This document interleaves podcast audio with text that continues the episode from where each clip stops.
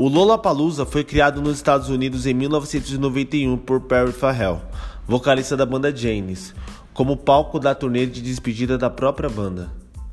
Na primeira edição tocaram apenas nove bandas, entre elas Living Color.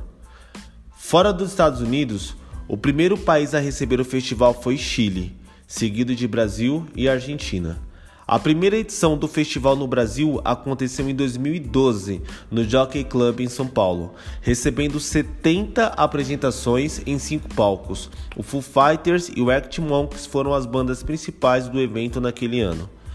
O festival sempre teve uma característica bem eclética, recebendo artistas de diversos gêneros musicais, como o Rapa, Racionais MCs, Velhas Virgens, Pearl Jam, Criolo, Imagine Dragons, Soundgarden, Nação Zumbi, Raimundos, Pharrell Williams e diversos outros. Na última edição do festival em São Paulo, foi muito presente os gêneros rock, trap, funk e rap, com o público totalmente alternativo. É importante lembrar que também houve uma homenagem ao baterista do Foo Fighters, o qual faleceu dois dias antes de se apresentar no festival. E qual a importância do festival para a indústria da música? Eu separei aqui cinco tópicos. Primeiro, une pessoas de diversos gêneros em um mesmo festival, mostrando ao público que música é arte no geral sem preconceito. Segundo, desperta nas pessoas o interesse de aprender a tocar um instrumento musical. Galera, na semana após o festival, eu fechei um número grande de matrículas aqui na escola, sendo que eu não tenho nada a ver com o evento. Imagina o quanto lucra os patrocinadores que estão envolvidos diretamente com o festival. Terceiro, trouxe eh, um festival de grande porte para São Paulo. Há alguns anos atrás acontecia apenas o Rock in Rio no Rio de Janeiro. Então isso complicava para muito para pessoas que moravam em São Paulo e queriam ver um festival desse porte.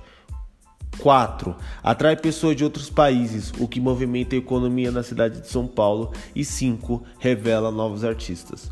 Galera, a escola de música está com matrículas abertas para todos os cursos é, presenciais e online. A gente oferece cursos para outros estados do Brasil. Na verdade, a gente tem alunos que estudam aqui na escola que moram em outros estados do, do Brasil.